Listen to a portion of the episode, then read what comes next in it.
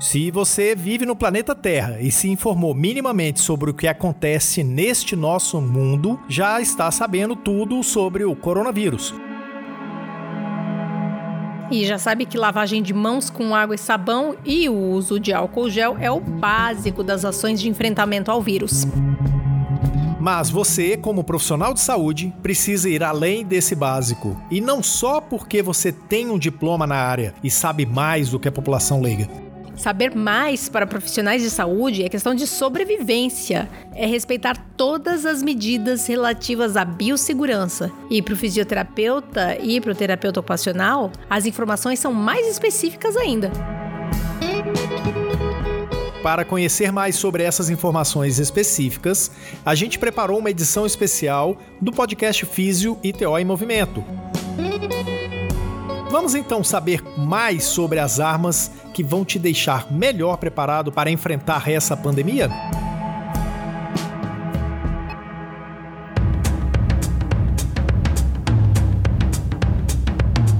Olá, que bom que você está aqui para a segunda temporada do podcast Físio e TO em Movimento. Tudo que rola na fisioterapia e na terapia ocupacional em um só podcast. E nesse episódio 50, a gente puxa pra gente, a gente Crefito 3, que eu quero dizer, a gente puxa, a gente assume a responsabilidade de abordar o tema do momento, coronavírus. Especialmente para fisioterapeutas e terapeutas ocupacionais. Eu sou Túlio Fonseca, gerente de comunicação aqui do Crefito. E eu sou a Mônica Farias, jornalista do Crefito 3. Sempre justo lembrar da equipe que produz o podcast. O editor é o Rodrigo Cavalheiro e as estagiárias Eduine Azevedo e Juliana Mayumi são as responsáveis por todo o trabalho de arte, enquanto a Ana Carolina Soares faz a gestão de redes sociais.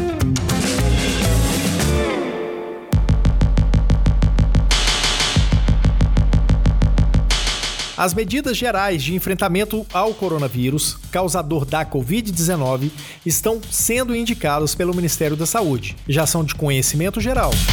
No estado de São Paulo, se recomendou a restrição de grandes eventos e reuniões. E o Crefito 3 entendeu o recado e a urgência de adotar medidas e, na semana passada, decidiu suspender os eventos presenciais que acontecem aqui na sede. O Descomplica, que hoje é quinta, com temas da fisioterapia, e o Avança TO. E o Crefito 3 preferiu fazer a transmissão online dessas palestras. Mas o Crefito 3 também entendeu que, embora as autoridades de saúde sejam eficientes, eficientes em elaborar boletins informativos voltados exclusivamente para os profissionais de saúde, existem questões que só os fisioterapeutas e os terapeutas ocupacionais vivem. Então, a gente está trabalhando em conjunto com profissionais de referência em São Paulo para produzir informações a serem repassadas a você, que é fisioterapeuta ou terapeuta ocupacional.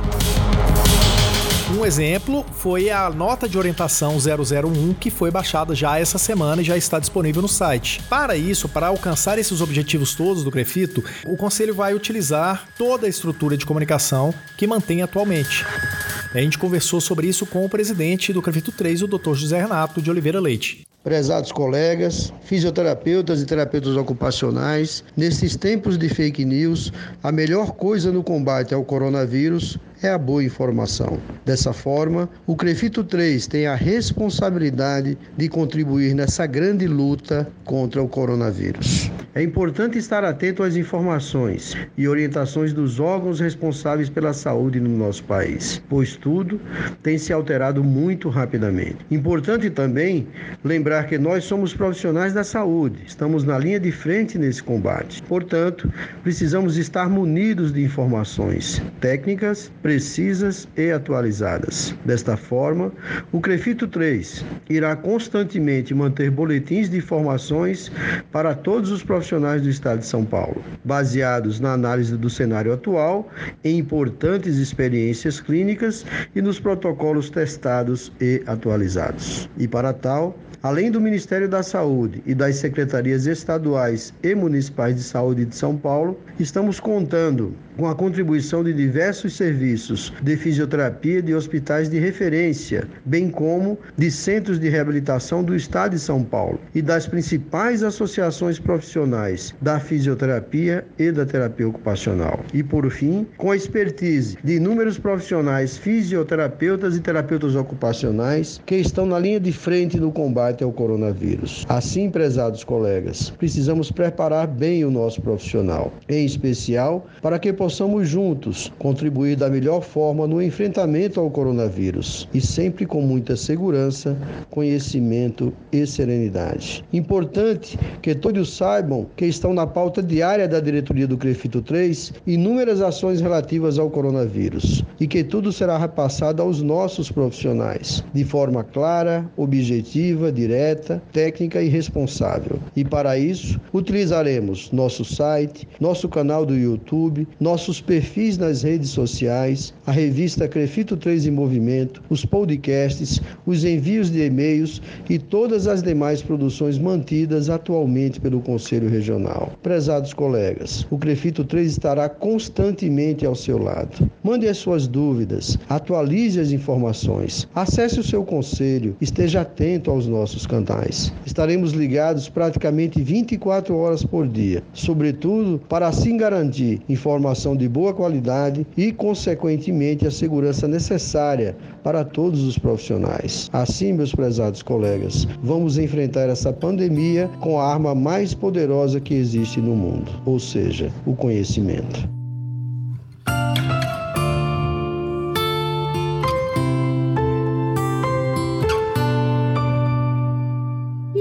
Afinal, quem melhor que o Crefito de vocês para ir atrás dessas informações que possam te ajudar e te esclarecer as dúvidas? Corremos atrás de fisioterapeutas e terapeutas ocupacionais que podem te dar informação de qualidade. E é isso que a gente vai trazer para você a partir de agora. A partir de agora e possivelmente também nas próximas semanas, né? Porque a gente sabe que o enfrentamento ao coronavírus está só começando e não apenas aqui no podcast Fisioterapia em Movimento, mas em todos os nossos veículos de comunicação. No resumo da semana, no podcast Movimenta, que vai ao ar toda segunda-feira, e nas mídias sociais do Crefito 3. Então acompanhe a gente, porque o que mais vai fazer diferença nesse momento é justamente a informação de qualidade.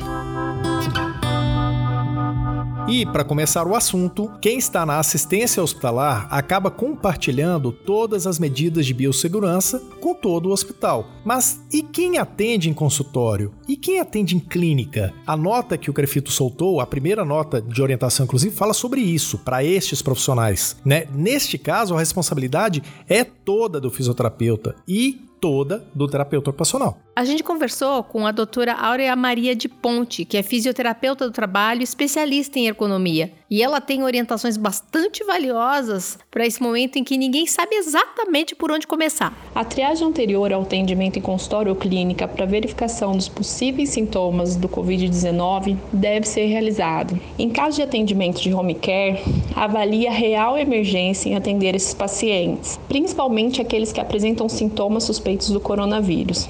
A gente também conversou com o Dr. Celso Carvalho, fisioterapeuta, diretor da Regional São Paulo da Sobrafir, que é a Associação Brasileira de Fisioterapia Cardiorrespiratória, e ele falou para a gente sobre os cuidados básicos para garantir a segurança dos pacientes nesses contextos de clínica e de consultório. Diversos fisioterapeutas fazem atendimentos em clínicas, em salas, então é importante que todos nós, fisioterapeutas, tenhamos cuidado com a higienização do ambiente. E dentre esses cuidados estão manter as salas sempre ventiladas e evitar ar-condicionado, disponibilizar álcool gel em tudo que é local, evitar acúmulo de pessoas na sala de espera de atendimentos, organizar as cadeiras mantendo pelo menos um metro entre elas sempre que possível e reforçar a limpeza e higienização do ambiente, lembrando que o vírus pode permanecer até nove dias no local. Então, o uso de desinfetantes que são comuns no ambiente hospitalar, como hipoclorito de sódio, ameixa, 0,5% ou 1%, álcool a 70% e peróxido de hidrogênio a 0,5%.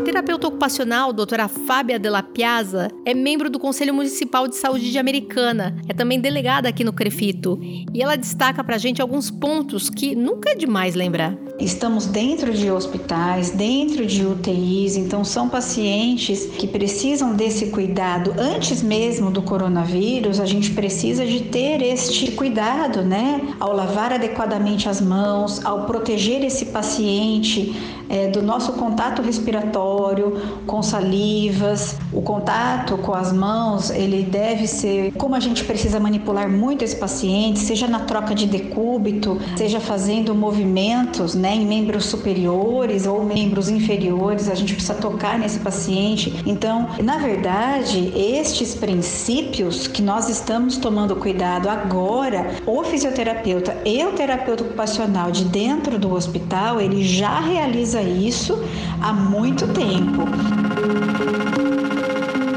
tem mais um aspecto bem importante que a doutora Fábia destaca e que não pode ser deixado de lado. O profissional se preocupa tanto com o ambiente onde ocorre o atendimento e esquece de orientar seus pacientes, principalmente de quem faz o uso de adaptações ou equipamentos, que não podem ficar sem higienização. Nós devemos orientar as pessoas que fazem uso de próteses, órteses, andadores, cadeiras de roda. Esses pacientes, eles devem ter um cuidado um pouco maior com a higienização desses equipamentos, né, destas adaptações. Nós sabemos que o coronavírus ele não é transmitido somente pela fala, mas em objetos contaminados também. Então ele sobrevive por algumas horas, inclusive sobre a mesa, sobre copos, talheres. Então nós devemos tomar um pouco mais de cuidado com a higienização desses adaptadores.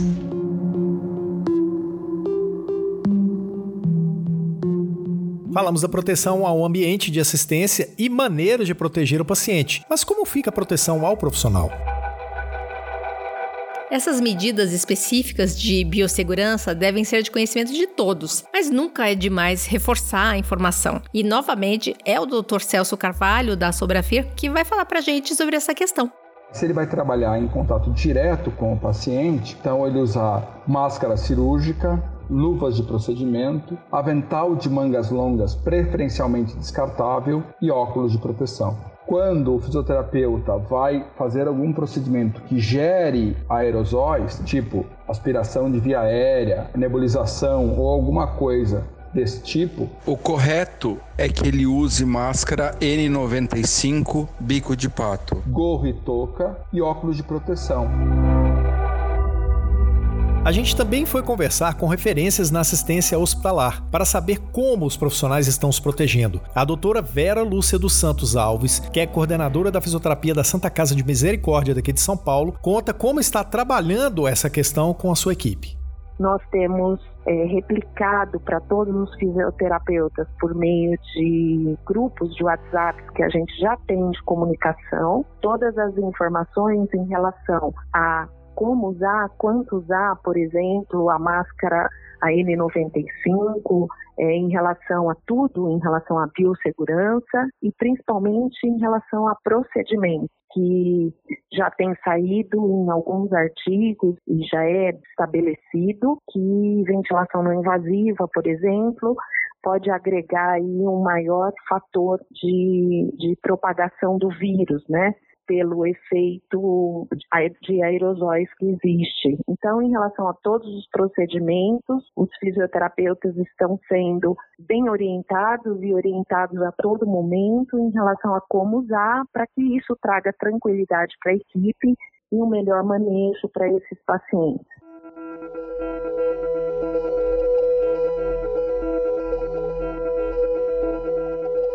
Desde o final da semana passada, muitos profissionais entraram em contato com o Crefito 3 com muitas dúvidas. Está todo mundo muito inseguro com questões como não posso atender, posso não atender paciente com suspeitas de estar com coronavírus? Se eu não aceitar atender um paciente que já está com diagnóstico de coronavírus, mas precisa de atendimento por estar em pós-operatório, eu vou sofrer alguma punição ética? Essa questão é bem complexa. Precisa considerar que nada é 8 ou 80. Existem casos e casos. Uma das situações ou casos em que é possível adiar o atendimento, a gente tem a recomendação da doutora Áurea Maria de Ponte.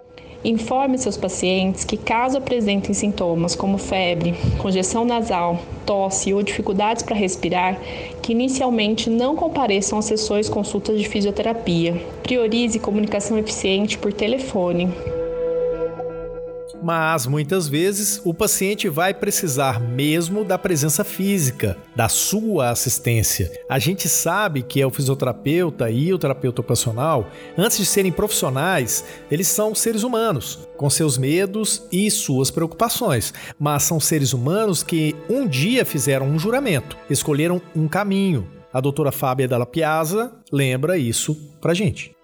O fisioterapeuta e terapeuta ocupacional não podem recuar a nenhuma pandemia, pelo contrário, é força de trabalho e tem que estar ao lado da sua equipe e principalmente do seu paciente. Todos usando os equipamentos de proteção, isso é importante, sejam em hospitais, sejam em seus consultórios, porém, aquele paciente que a ausência durante duas, três semanas na reabilitação não comprometerá o trabalho, ele deve ficar em casa, ele deve ficar em isolamento domiciliar, porém, aquele paciente que porventura for interrompido o tratamento e prejudicará na sua reabilitação, seja física, seja motora, é, esse paciente ele não deve ser desassistido. Por isso, nós orientamos diminuir os grupos, seja da área física, seja da área de saúde mental, diminua e veja a elegibilidade para aquela situação. Por isso, o profissional ele tem que agir de forma muito prudente e sábia. Ele tem que saber que aquele aquele paciente ele não pode sofrer desassistência, porque caso contrário o paciente pode piorar. Mas também tem que ter o bom senso. Aquele paciente paciente que porventura não comprometerá a sua reabilitação, ele pode ficar em casa. Então, olha, este fica em casa, este precisa de tratamento e você não pode desassistir. O, o, o profissional fisioterapeuta e terapeuta ocupacional não pode causar desassistência para aquele paciente. E é muito a realidade que a doutora Vera Lúcia da Santa Casa falou pra gente a respeito da assistência inadiável. Ela contou que o atendimento ambulatorial lá na Santa Casa está sendo reduzido. E, na verdade, já na segunda-feira, dia 16 de março, a ausência dos pacientes ambulatoriais foi de 70%. Então, o acompanhamento de muitos deles será à distância mesmo os pacientes vão ser orientados.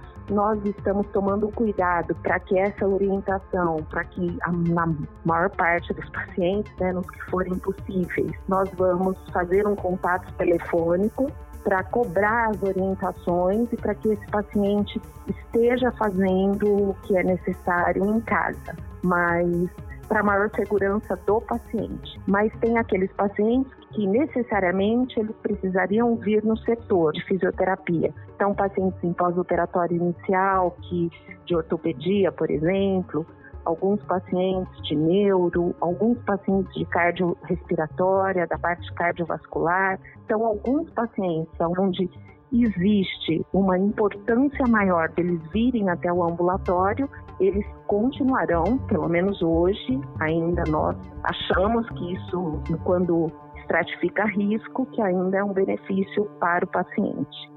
Mas e quem não está nessa situação da assistência hospitalar e mesmo assim tem um paciente de clínica, de consultório, que já pode estar com suspeita ou com diagnóstico já, mas que não pode ficar desistido. Para essas situações, ouvimos o doutor Celso Carvalho. O que fazer com o paciente que está em quarentena? Se por acaso nós temos alguém que está em quarentena e nós temos que orientar esta pessoa, nós sabemos que a falta de movimento pode causar algumas consequências, como rigidez articular, perda de força, sintomas respiratórios, é, circulatórios, constipação intestinal, ulceração de pele, depressão, desorientação, entre outros. Então, o mais importante é também que o fisioterapeuta faça orientações às pessoas no sentido de fazer exercício ativo, ou seja, do indivíduo fazer exercício ele mesmo nas quatro extremidades, membros superiores e membros inferiores. Se o indivíduo estiver num espaço muito reduzido, ele deve tentar é, fazer aquela marcha simulada, né? Como se ele estivesse andando no mesmo local, elevando o joelho. Manter as janelas abertas e evitar ar condicionado. E com essa contribuição do Dr. Celso Carvalho, a gente concluiu esta primeira abordagem do tema coronavírus. Infelizmente, sabemos que esse é um assunto que está só começando aqui no nosso país. Por isso, a gente vai voltar na semana que vem, aqui no podcast Fisioterapia em Movimento, para esclarecer mais questões que envolvem a atuação de vocês, fisioterapeutas e terapeutas ocupacionais. Além disso, fiquem de olho em todos os canais de comunicação do Crefito, que a gente tem novidade a todo momento.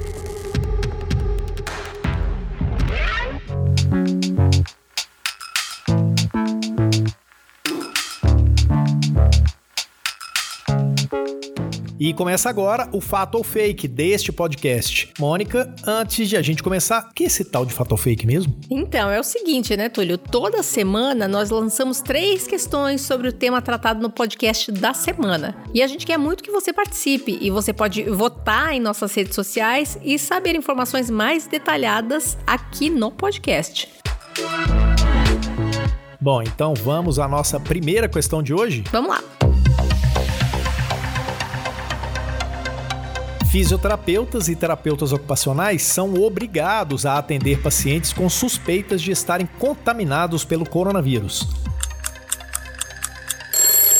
Olha, Túlio, para essa questão, isso é fato.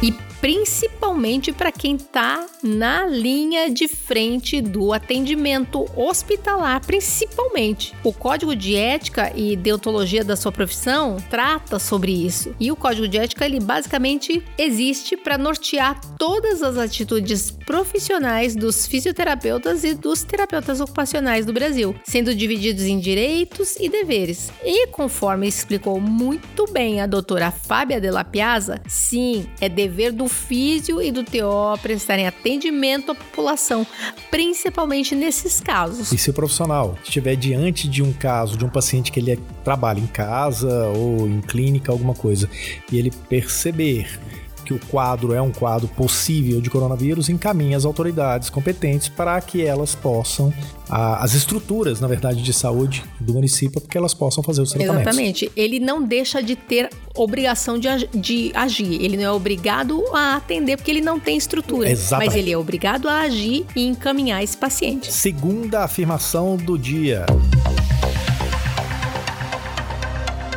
O jaleco só deve ser usado por profissionais de saúde nas áreas de assistência, e isso ajuda a evitar que a contaminação se alastre. É fato ou é fake? Isso é fato. E isso do jaleco já é básico, né? Bem básico. Mas é importante tratar desse tema no fator fake, porque o coronavírus não exige nada de novo com relação às práticas de higiene e de biossegurança. Resumindo, jaleco é um EPI, equipamento de proteção individual, e não deve ser usado na rua como roupa comum e muito menos como crachá de profissional de saúde. Terceira afirmação. Com o coronavírus, estamos diante do caso mais grave e mais difícil de doença contagiosa que se tem notícia na humanidade. Fato ou fake? Fake e exagero. O coronavírus não é o caso mais grave e nem o mais perigoso e nem o mais poderoso que o mundo já enfrentou. E nem por isso a gente pode abrir mão de todos os cuidados necessários ao seu combate. Este foi o Fato Fake sobre o coronavírus, a primeira parte, né? Muito importante lembrar que as fake news são dos maiores inimigos também da contaminação e, por conseguinte, do espalhamento da doença. Lanço aqui o desafio. Vamos fazer uma ação prolongada do fato ou fake sobre o coronavírus. A gente aproveita que já tem esse quadro no Crefito, que as pessoas já estão acostumadas, e a gente vai fazer o seguinte: tem uma dúvida? Manda pra gente pelas redes sociais que a gente vai tratar e revelar se é fato ou fake, e com isso ajudar todos os profissionais que têm dúvidas sobre isso. É bacana, um, um fato fake colaborativo, né? Exatamente. Pra não sair só da nossa cabeça e as dúvidas estão aí fora e a, as provocações estão aí fora, né? Então, se você tem alguma dúvida, se quer contribuir, manda pra gente no Facebook ou no Instagram.